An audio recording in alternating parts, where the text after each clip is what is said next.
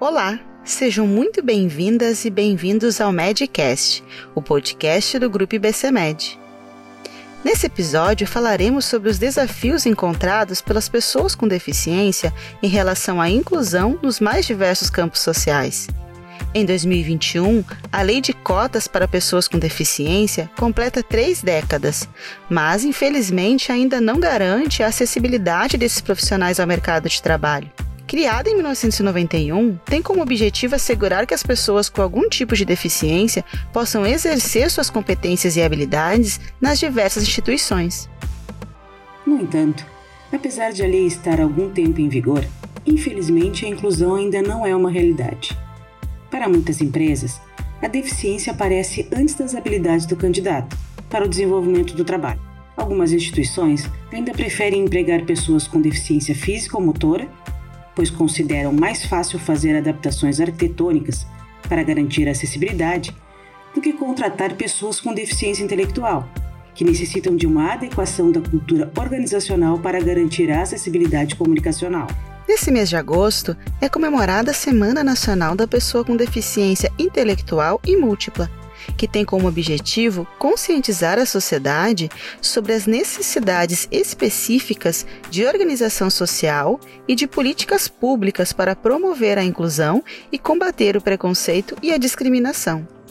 Para debater conosco as muitas questões que envolvem a inclusão social de pessoas com deficiência, Além de compartilhar suas experiências e expertises, recebemos neste Medcast dois convidados especiais. A psicóloga Marina Bart, especialista em educação especial e inclusiva e pós-graduanda em psicologia do desenvolvimento e aprendizagem. Atua há mais de cinco anos na área da inclusão de pessoas com deficiência. Atualmente, trabalha no Clube Social Pertence como supervisora de oficinas, onde, além de outras atividades, coordena o curso Ação Caminhos para a Diversidade Aproximação ao Anticapacitismo. E o estudante Rodrigo Breitsamida, que faz parte do projeto Trabalho e Vida do Senac RS, em parceria com o Clube Social Pertence. Rodrigo gosta de ouvir música clássica e ópera, de dançar, fazer teatro de fazer passeios e sair com os amigos, além de ser um aluno de inclusão e uma pessoa com deficiência intelectual. Eu sou Sandra Henriques, professora e doutora em comunicação social. E eu sou Marluce Macedo, professora e historiadora. E este é o Medcast especial Mês da Inclusão Social da Pessoa com Deficiência. Marina e Rodrigo, sejam muito bem-vindos ao Medcast especial Mês da Inclusão Social da Pessoa com Deficiência. Obrigada pela disponibilidade para conversar com a gente nesse episódio. Para começarmos, é importante um esclarecimento inicial. Segundo a Lei Brasileira de Inclusão da Pessoa com Deficiência, considera-se uma pessoa com deficiência aquela que tem impedimento de longo prazo, de natureza física, mental, intelectual ou sensorial, que pode dificultar sua participação na sociedade em igualdade de condições com as demais pessoas. Mas, entendemos que falar sobre uma pessoa com deficiência é algo muito mais complexo. Marina, o que é uma pessoa com deficiência? O que é ser deficiente? Bom, Sandra, primeiramente queria agradecer, enfim, o convite, o espaço para estar aqui conversando com vocês. É uma alegria, uma honra muito grande. A deficiência por si só, ela, ela é um conceito uh, em transformação. Ou seja, historicamente, ela vem sendo entendida a partir de diferentes perspectivas. Né? Então, a gente passa desde lá da antiguidade, né, Idade Média, né, onde a deficiência tinha muito aquela questão da religião, né, onde as pessoas com deficiência eram vistas como uh, muito diferentes, né, e, e, e, com necessidade de serem curadas, né, toda uma questão de, de pecado, enfim, né. Passamos por uma questão muito assistencialista também ao longo do tempo, onde essas pessoas precisavam de cuidados especiais, entre aspas, né, onde precisavam ser de uma certa forma uh, consertadas, entre aspas. E hoje a gente tem diferentes modelos que entendem a deficiência, né? A gente tem hoje o modelo médico que vai entender a deficiência, né? Como algo individual dessas pessoas, ou seja, como uma característica individual, e dependendo sim, algo a ser um, tratado, ser curado, né? E a gente tem também o modelo biopsicossocial, que vai entender já a deficiência como uma questão mais social. Ela vai se dar, então, nessa interação. A pessoa, então, tem sim uma característica, né? Seja ela física, sensorial ou cognitiva, mas isso por si só não é deficiência A deficiência vai se dar, então, nessa interação com essas barreiras né, sociais, sejam elas arquitetônicas, né, hoje a gente pensa muito na questão física, né, ah, precisamos de rampas, precisamos de calçadas regulares, mas não só isso, né, também questões atitudinais, ou seja, das atitudes das pessoas, questões de comunicação também, né, então a deficiência ela vai se dar nessa interação, e aí isso a gente vai ter uma obstrução da participação plena dessa pessoa na sociedade. Né, a gente até pode pesquisar, enfim, reportagens, hoje a gente tem muito nessa questão da da tecnologia e das redes sociais como uma importante ferramenta para escutar essas pessoas, né? Então a gente tem hoje em dia muitos relatos de pessoas que têm os seus direitos uh, negados por alguma questão da deficiência dela, né? Então pessoas que, que trazem, ah, não consigo uh, me locomover na cidade porque tem poste no meio do caminho, ah, eu não consegui matricular o meu filho numa escola regular porque ele tem autismo. Isso só mostra, né, o quanto a deficiência ela está nessa interação com a sociedade. A gente teve recentemente, quando, gente, quando foi lançada a nota de 200 reais, não sei se vocês acompanharam, a Associação dos Cegos, né? Pô, essa nota é do mesmo tamanho da nota de 20. Como uma pessoa que não enxerga vai conseguir diferenciar essas notas? Né? Então a gente vê aí uma. Não vê, na verdade, né? Não vê uma participação em igualdade de direitos. Até porque cada pessoa com deficiência é única, né? Cada deficiência é única. Então, realmente, o que funciona para um também não funciona para outro, né? Então, a gente tem que pensar enquanto essas pessoas são únicas, para além de terem deficiências, né, a deficiência é uma característica dessas pessoas, mas que se dá também de acordo com o contexto no qual ela está inserida. Ainda falando dessa questão de direitos, né, Mário, quanto isso é importante. Agora, em julho de 2021, a lei de cotas, né, que inclui a obrigação né, da contratação de pessoas com deficiência, ela completou 30 anos. E segundo essa regra, né, empregadores que têm 100 a 200 funcionários devem reservar 2% das oportunidades para esse grupo. Se tem lá 201 a 500, 3%, 501 a 1.000, 4%, mais de 1.000, 5%, e aí vai né, para pessoas com PCDs. Podemos de fato a gente falar, Maria, inclusão quando somente a obrigatoriedade impulsiona as empresas nessas contratações? Ah, eu penso, ah, Malu, que o ideal seria a gente falar em inserção. A gente está falando de uma inserção, essa pessoa, essa pessoa está inserida no mercado de trabalho. E a gente tem que diferenciar a inserção da inclusão de fato. A inserção é isso, as empresas são obrigadas a contratar, mas a essa pessoa vai ter que se adaptar com as regras, né, e como esse lugar funciona a pessoa lá, enfim, que contrata, ela não está interessada em saber qual é o tipo de deficiência que essa pessoa tem. Ela, essa pessoa precisa ter uma deficiência para eu cumprir minha cota aqui. Né? Se ela, se ela tivesse de fato preocupada em incluir essa pessoa, né, inserir, ela vai estar tá ali, ela vai ter uma vaga PCD, ela vai se, se encaixar nessa vaga. Mas o que, que essa pessoa quer? Onde essa pessoa quer trabalhar?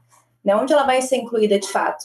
Estão escutando os interesses dessa pessoa, as potencialidades dela, ou vão encaixá-la na vaga de trabalho PCD? Né? Ah, eu tenho aqui né, uma vaga para empacotador de caixa, que pode ser para uma pessoa com deficiência. Mas se a pessoa não quiser fazer isso, será que ela não pode fazer outras coisas mais? Essa lei ela traz muito a questão da inserção. Sim, ela garante a inserção. A pessoa está ali, tem o direito de, de vaga garantido, mas e a inclusão dela? Frisar esse ponto, assim, a inclusão, ela é quando a gente tem uma, uma, uma interação constante natural das pessoas numa sociedade sem essa divisão de espaços. Né? Então, se eu tenho uma vaga que é específico para a pessoa com deficiência, isso é uma diferenciação de espaço, né? Por que ela não pode ocupar uma outra vaga também? E aí sim a gente estaria falando de inclusão, né? É claro, né, que a gente sabe que, que cada empresa é uma, né? Então não podemos né, generalizar, mas eu entendo que isso é muito mais uma inserção do que uma inclusão de fato no mercado de trabalho. Nesse ponto, Marina, é importante a gente destacar a avaliação biopsicossocial, né? Acredito que ela seja um norteador né, para facilitar o acesso a políticas públicas e a inserção das pessoas com deficiência no mercado de trabalho, né? valorizando o contexto, a interação né, da pessoa com deficiência com o ambiente em que ela for inserida, tanto no trabalho quanto na sociedade. Né? Como é que as instituições elas podem fazer uso dessa avaliação na inserção dessas pessoas no trabalho e nas atividades sociais que elas vão desempenhar. Perfeito, Sandra. Realmente, o, o enfoque né, biopsicossocial, como a gente chama, ele nos traz três aspectos, né? Que, que entende que, uh, que as pessoas e todas nós com ou sem deficiência vamos estar inseridas de alguma forma, né? Então, todos nós temos componentes biológicos, psicológicos e sociais no, nos quais a gente está inserido, assim, né? Se tratando, assim, de uma questão mais uh, biológica, assim, né? Toda todo o funcionamento desse organismo, que a empresa possa desde o início entender como que esse organismo funciona, como que esse corpo funciona, né? Então ele é um corpo que vai precisar de alguma acessibilidade física, não vai, o que, que esse corpo consegue fazer, não consegue. Então a gente tem uma estrutura biológica ali que tem que ser, a gente tem que conhecer essa estrutura, né? Conhecer essa pessoa para saber o que, que ela consegue uh, fazer, o que, que ela precisa de algum auxílio ou fazer de uma forma diferente. né? A gente tem também toda a questão uh, psicológica também, né? Que estamos uh, inseridos, que é bem como a gente reage a certas situações, assim, como a gente reage ao nosso contexto, né? Que possa ser feito todo um processo, né, de, de recrutamento, onde esses aspectos vão estar sendo atentados, assim, né? Então, eu conhecer bem essa pessoa, assim, né? Como que ela que ela se comporta em tal situação, o que, que ela gosta mais de fazer, onde que ela se sente mais à vontade, como ela se sente mais confortável, né? E toda a questão social também, é, onde que essa pessoa está inserida, né? Que contexto em que ela vive, assim, né? Com quem que ela se relaciona. Então, sim, é importante que a empresa desde o início possa fazer uma seleção, assim, eh, cuidadosa nesse sentido, assim, né? Bem humanitária, assim, humanizada. E tu terias algum exemplo, né, de empresa ou instituição para nos né, para colocar aqui para gente, para dizer que essa, essa inserção funcionou de forma plena, né? Fazendo essa, essa inserção humanizada, como tu disseste. Tu tens exemplos para nos dar, assim, positivos? Acho que sim, acho que exemplos a gente tem vários, assim, né? Eu fico pensando muito, tem uh, o menino do, do Pertence, que ele trabalha com, com fotografia né? Ele gosta muito de, de, tirar fotos, enfim, e ele vem aprimorando muito isso, assim, né? Então ele conseguiu adquirir uma câmera, conseguiu editar fotos. E é muito bacana que a gente tenha conseguido inserir esse menino também uh, nos passeios, nas atividades pertence, né? Claro, muito antes da pandemia, mas que ele, né, consegue tirar as fotos e depois editar e a gente divulga as fotos, assim, né? Não é um vínculo formal, mas eu penso que é, que é bacana porque a gente conseguiu olhar para esse menino e descobrir qual a potencialidade que ele tinha, assim, né? Que, como que a gente podia oferecer para que ele apresentasse, né, essa potencialidade na sua melhor forma, assim. Então a gente ofereceu esse espaço, a gente ofereceu momentos em que ele pudesse colocar isso em prática e também um momento para ele poder divulgar o seu trabalho, né? E a partir disso ele divulga, enfim, as atividades do pertence o que ele faz, né? Então acho que esse é exemplo bacana porque a gente conseguiu perceber, enfim, nele, né, as suas potencialidades e a partir disso colocar as suas habilidades em prática, assim, né? Interessante isso de potencializar as habilidades, né? A gente sabe que para isso acontecer, a pessoa com deficiência, ela precisa de um atendimento multiprofissional, né? Para que ela possa desenvolver isso de uma forma plena, plena, né? Uma saúde de forma universal, igualitária, integral, independente da complexidade. Marina, como é que o Pertence ele contribui, né, para que os seus alunos, para que os jovens, eles tenham uma melhor qualidade de vida? Perfeito, eu acho que esse é um ponto bem importante, assim, também, né, a gente conseguir uh, pensar na qualidade de vida dessa pessoa. Ela contempla diferentes fatores, né, da vida daquela pessoa, então fatores emocionais, cognitivos, recreativos, né, fatores de, de trabalho. Então é importante que a gente consiga abarcar todos esses fatores, né, obviamente esses fatores, eles são trabalhados por diferentes áreas, né, então tem uma equipe multidisciplinar que vai contar com psicólogos, psicólogo, né, com educador físico, com nutricionista, com fono, com físio, é muito importante para a gente conseguir contemplar todas essas esferas, né? E o Pertence, por ser um clube de socialização e de lazer, ele consegue oferecer atividades nessas diferentes, nesses diferentes âmbitos, né? O Pertence ele trabalha com sete pilares fundamentais e dentro desses são então encaixadas as atividades, que vai desde música, dança, teatro, atividades mais culturais, atividades mais manuais como culinária, robótica, artesanato, uh, né, atividades de raciocínio, então trabalhar em inglês, atividades físicas, né, circuito funcional, capoeira, artes marciais, né?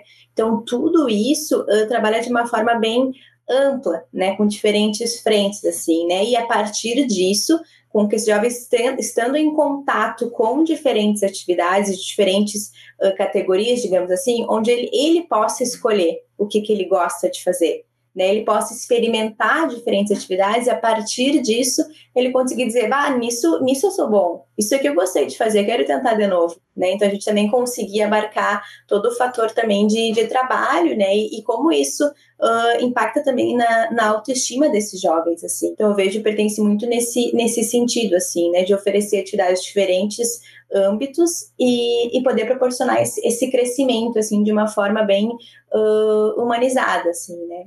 Mari, um dos projetos uh, que o Pertence tem dos muitos, mas um dos que eu considero dos mais interessantes é Todo Mundo Tem um Sonho, né? Teve o documentário que estreou agora, nessa semana, muito interessante, onde eu tive o privilégio de poder assistir junto com vocês esse documentário, e a gente pôde ver ali o relato dos pais, né, dos jovens que participaram, depois na live mais esses relatos. Pode falar um pouco para nós sobre esse projeto, qual foi o sentimento de vocês com relação a isso e o retorno que isso teve por parte tanto dos pais quanto das pessoas que participaram. Eu lembro muito bem que teve uma jovem Clarice, né, que ela falou que depois de ver, ela disse que tudo é possível. Pode comentar um pouco para nós sobre isso? Super, super, é uma alegria assim muito grande poder uh, comentar sobre porque, enfim, eu já estou no Pertence há alguns anos e, e, foi muito legal fazer parte dessa construção, né? Hoje a gente pode chamar o espetáculo Todo Mundo Tem um Sonho, que agora, né, como tu falou, Malu, também originou um documentário.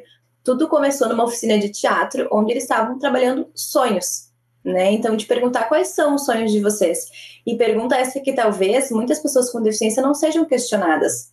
Né? Muitas vezes os sonhos das pessoas com deficiência não são perguntados e não são considerados, né? Então a gente encontra ali numa oficina de teatro esse espaço. E aí um, um, um dos jovens, enfim, o, o, Felipe, que tem síndrome de Down, ele não verbaliza com a fala, né, oral, mas se comunica de uma forma super bacana, assim, né? E quando foi questionado ele, ah, qual que é o teu sonho? Ele faz um gesto, assim, de malabarismo e coloca, né, a, a ponta pro nariz, como sendo, né, fazer malabarismo e, e palhaço. Ah, é palhaço? Teu sonho é ser palhaço? E aí ele, né, se ilumina, não, não fala assim, mas mostra com, com o rosto que sim, que o sonho dele é ser palhaço. E a partir disso, desse momento em que a gente pergunta os sonhos deles, que se constrói todo esse, esse espetáculo, né? Uh, é um espetáculo que é feito uh, a partir da direção da Paula Carvalho, né, que é a nossa coordenadora artística, em parceria com a Bianca Bueno, que é a nossa coreógrafa, né? Onde elas conseguiram uh, identificar isso, assim, né, diferentes potencialidades ali, né, então tinha toda a parte artística do teatro, mas toda a parte física da dança também, né, da música, então foi um espetáculo todo costurado de acordo com um, com o funcionamento desses jovens, né? Então, jovens que interpretavam de uma forma né, diferente ou que dançavam de uma forma diferente, todos eram bem-vindos, assim, né? Eu acho que isso é muito significativo também, né? O documentário ele mostra muito isso, assim, a importância desse teatro municipal na cidade de Porto Alegre e no palco são pessoas com deficiência. Mais de 100 pessoas com deficiência protagonizaram esse espetáculo, assim, né? Surgindo lá no início de uma oficina de uma pergunta qualquer e tudo isso foi construído, assim, né? Daí ele mescla, né, números de dança, números de teatro, números de música. Tem, no espetáculo tem uma música que os jovens pertenciam compuseram com a professora de música, com a Raquel. Eles que escreveram a letra e ela colocou a melodia. E eles estão ali no palco cantando e colocando para fora os seus sentimentos, assim, né? Eu acho que é muito legal a gente pensar na arte como essa ferramenta muito potente para a inclusão, assim. A arte ela vem justamente para conseguir integrar esses diferentes corpos, essas diferentes potencialidades e diversidades, assim, né? Então, o espetáculo ele quer mostrar isso, a pessoa com deficiência um, no lugar mais alto, assim, no palco, como protagonistas das suas vidas, assim. E é muito legal citar também o Todo Mundo Tem um Sonho, que foi a partir dele também que Porto Alegre conseguiu colocar no calendário, né, municipal o Dia do Teatro Acessível, que é comemorado no dia 19 de setembro.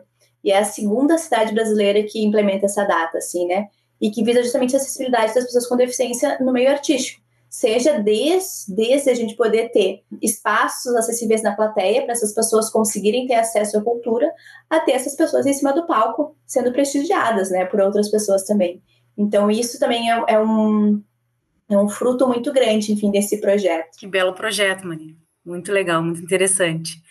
E até muito relação, né, do que tu falou dos sonhos, né, da, de questionar, né, essas pessoas com deficiência, quais os sonhos que elas possuem, né. Infelizmente, a gente sabe que ainda existem muitos estereótipos, né, em relação às pessoas com deficiência. Muita gente ainda acha que elas não têm capacidade, né? Que as tratam como pessoas sem vida, sem pensamento ativo, sem pensamento próprio. Né, está muito relacionado né, ao que a gente chama de capacitismo. Tu poderia nos dizer o que, que é, falar um pouquinho sobre capacitismo para gente? Com certeza, Sandra. Eu acho que é muito importante a gente tocar nessa palavra capacitismo, né? E é muito interessante que eu estava escrevendo sobre capacitismo e o próprio corretor, enfim, do Word ou do celular não reconhece essa palavra, como se fosse uma palavra diferente ou que ela não existisse. Mas é uma palavra que soa como nova, mas é uma atitude há muito tempo um, enraizada na nossa sociedade, né? Porque o capacitismo, né, em linhas gerais, né, ele também, assim como a deficiência, é um, é um conceito muito complexo, mas o capacitismo, então, ele faz referência ao preconceito e à discriminação frente às pessoas com deficiência. Né, no modo mais comparativo é como se fosse né, o racismo em relação às pessoas negras e é o machismo em relação às mulheres, é o capacitismo para as pessoas com deficiência. As pessoas são né, vítimas de estigmas e estereótipos que que estão há muito tempo, né, enraizados na nossa sociedade, né? O que eu quero dizer com isso, assim, o capacitismo, ele vem da questão da capacidade, né? Então, a, ele, ele se dá de duas grandes formas, assim, né? Mas em ambas a capacidade dessa pessoa está sendo colocada em xeque. Então, ora essas pessoas são subestimadas, no sentido de que ah, elas não são capazes de estar na sociedade, não são capazes de interagir com os demais, Esse, esse é um lado do capacitismo. E o outro vai se dar na super uh, estimação dessas pessoas, assim, como elas fossem fontes de inspiração. É basta, uma pessoa com deficiência consegue fazer isso, como é que eu não vou conseguir?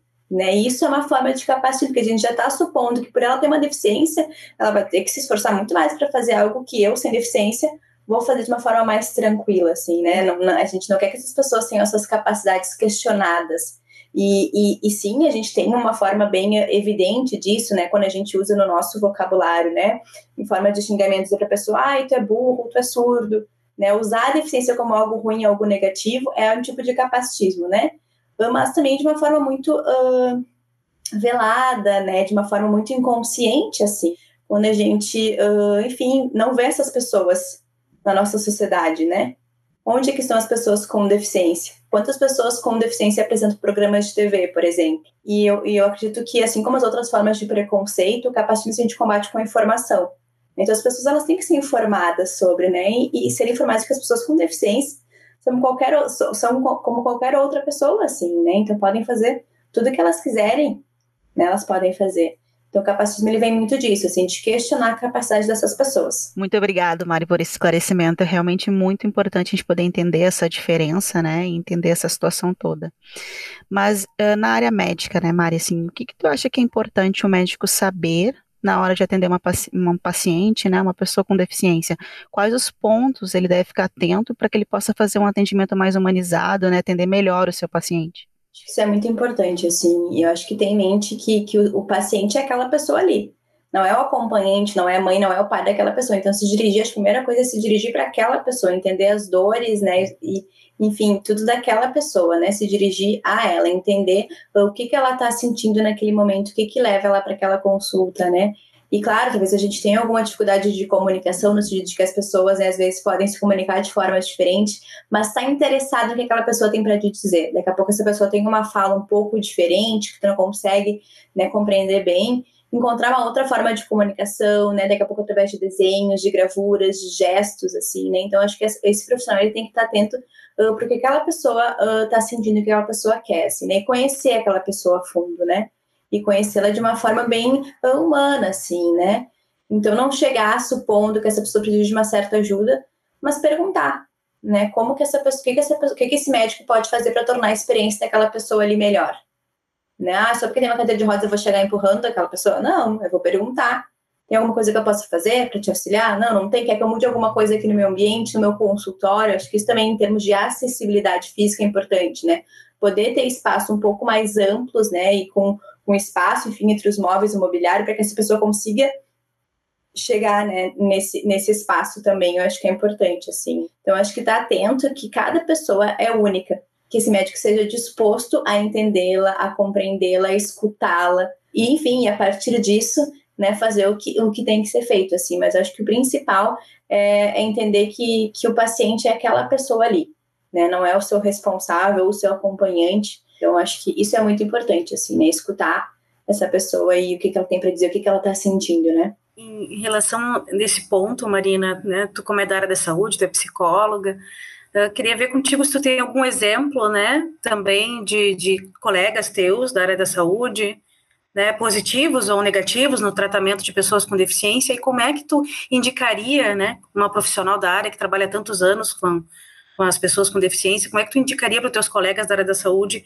que pudessem ter um, dar um tratamento mais humanizado, né, para essas pessoas quando chegam nos seus consultórios, enfim, né, nas clínicas? Acho que muito é, é informação, assim, né? Acho que se aproximar desse discurso, né, do que as próprias pessoas com deficiência trazem, assim, né? então que eles possam de repente buscar, seja nas redes sociais ou na internet, né, o que, que essas pessoas com deficiência estão falando, assim, quais são as suas dores, né, quais são as suas demandas, né, o que, que elas trazem de importante para a causa e como se aliar a essa causa, assim, né, eu acho que muito passa pela questão da comunicação também, né, que é uma questão de acessibilidade, assim, né, então daqui a pouco se é uma pessoa que, como é que faz o agendamento da sua consulta, ela liga, tá, e se eu tiver, né, com uma pessoa surda, tenho um outro canal de comunicação para agendar uma consulta com ela, eu faço as consultas através, né, de, sei lá, redes sociais, né, então como que eu chamo essas pessoas para consulta, né? Eu vou fazer um vídeo, eu vou legendar o vídeo, eu vou daqui a pouco aprender sinais básicos de Libras para me comunicar com uma pessoa surda, por exemplo.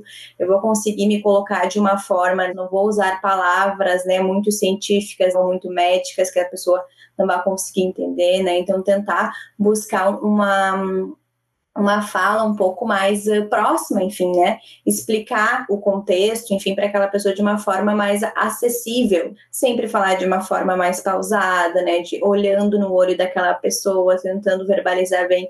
Então, acho que são pequenos detalhes, mas eu acho que, que o importante é poder se aproximar o que, que essas pessoas com deficiência estão dizendo, assim, né? E, e perguntar, né? Poder perguntar para elas, assim, é, é, é, o, é o legítimo perguntar não ofende, né? Então, se a gente perguntar né? Prefiro do que a gente deixar de fazer algo, deixar de atender, né, uma população por não saber né, o que é melhor para ela. Então a gente pode sempre perguntar, assim, né? Bem isso, Mari. Muito obrigada por esses esclarecimentos, né? Esclarecimentos realmente muito importantes e que fazem toda a diferença. Tem aqui com a gente também o Rodrigo, né? Como ele mesmo se diz, aluno antigo do Pertence. Rodrigo, a gente quer saber um pouco mais de ti, Rodrigo. Pode falar um pouquinho, se apresentar aqui para nós? Eu sou Rodrigo Brett Sameter. Eu, eu tenho uma história e hum. quando eu comecei a me desenvolver na escola, na época quando eu era bem pequeno, eu não tinha muito, muito, muita comunicação com turma. Eu era assim, meio assim, sozinho na escola mas eu conheci um amigo que é autista e que tem leucemia e aneurisma. Esse meu amigo, eu, eu apresentei ele para Marina no ano que ele entrou no Pertence junto comigo, mas aí ele saiu depois porque ele tinha um curso para fazer do Senac e trabalhar no Zafari. Show. E eu só fui indicado pelo Pertence com a minha psicóloga, a Fernanda. Ela me atendeu muitos anos comigo e como, como ela já tá indo morando, morar pro Rio de Janeiro, assim, me dá uma mágoa, sabe? Porque às vezes eu fico triste quando eu fico não tem psicólogos. E, e essa situação minha, assim, assim, de, de desenvolver com a turma, é bem melhor eu estar no pertence do que na escola. Eu tenho uma pergunta para ti, porque eu fiquei sabendo que tu faz parte do projeto Trabalho e Vida, que são os cursos do Senac, Sim. né, em parceria com o Pertence. Em qual módulo tu está? Qual curso que tu faz? Conta um pouquinho para nós sobre esse teu curso. O módulo que eu estou fazendo, uh, que foi no ano 2019, foi no Gestão e Negócios. Visitar as empresas. A primeira empresa que eu fui visitar, que eu até não eu não estava me adaptando bem, era no, no jornalismo no jornalismo eu, eu, chorei um pouquinho, porque eu tava. Era a primeira vez que eu me estranhei. Ali no, no jornalismo eu me estranhei. E no outro que eu mais gostei foi de segurança do trabalho. Esse segurança do trabalho que eu gostei foi de ver a, botar as roupas de trabalho aonde o, os homens e as mulheres podem trabalhar juntos em equipe. E essa segurança do trabalho eu gostei muito da ideia porque eu, eu, eu quando eu, quando eu fui ver a primeira vez esse esse trabalho, esse, tra esse curso Trabalho e Vida para estudar foi com a professora Lívia Paim. A professora Lívia era muito querida e tinha os estagiários que eu gostei muito. A Nicole e a, e a outra pessoa que saiu do Pertence foi a Maiara e veio a Roberta. A memória é muito boa, né, Rodrigo? Que incrível. Lembra datas, nome de todo mundo. Só para contextualizar um pouquinho o que o Rodrigo está trazendo, porque esse curso Trabalho e Vida, né, é sim uh, para preparar né, essas pessoas para o mercado de trabalho, mas não só isso, assim, né, trabalho e vida. Então, descobrir potencialidades, descobrir áreas de interesse, né. Então, os jovens passam, é um curso de dois anos, né, eles passam por diferentes módulos, onde eles vão conhecer a realidade de diferentes empresas e aí poder uh, conhecer o que, que eles gostam mais, assim, né. E, e não sei, Rodrigo, se você não quer falar um pouquinho do módulo da beleza também, que tu gosta bastante. Ah, o módulo da beleza é o seguinte: eu, eu tinha um amigo meu, ele me, ele me falou que tem vários cabeleireiros trabalhando num salão grande. Só que eu disse para ele: ó, oh, se tu não tiver mais trabalhando em salão por causa da pandemia, como é que eu vou trabalhar? Aí eu disse assim: tá, eu vou, vou pensar em trabalhar em loja primeiro, depois pensar em trabalhar, tipo, ali na, na, no Bazar Gabi, que é uma loja que eu já conheço muitos trabalhadores ali, que eu já conheço há muito, muito, muito, muito tempo. Muito show, muito show. Mas só para pontuar, né, Rodrigo, que eles têm então toda a parte prática, né? O módulo que a gente parou foi o módulo beleza, por isso parou presencialmente, né? Por isso que eu, que eu, que eu quis reforçar, né, e lembrar isso com o Rodrigo. E eles estavam desde a, aprendendo questões práticas, né, de como lavar o cabelo, como pentear o cabelo, né, que produtos utilizar. Então tem muito essa parte prática também, para que realmente esse jovem possa experimentar né? E depois decidir, enfim, para que área que ele quer seguir. Além desse curso, ter essas parcerias com essas empresas onde eles visitam e eles, as empresas já saberem que essa pessoa está se preparando, né? E depois, quando surgir uma oportunidade, já conhecerem um pouquinho, né, dessas pessoas. Rodrigo, com esses vários cursos, esses módulos que tu tens feito, tu já te imagina o que, que tu vai ficar, né? Vai fazer no futuro?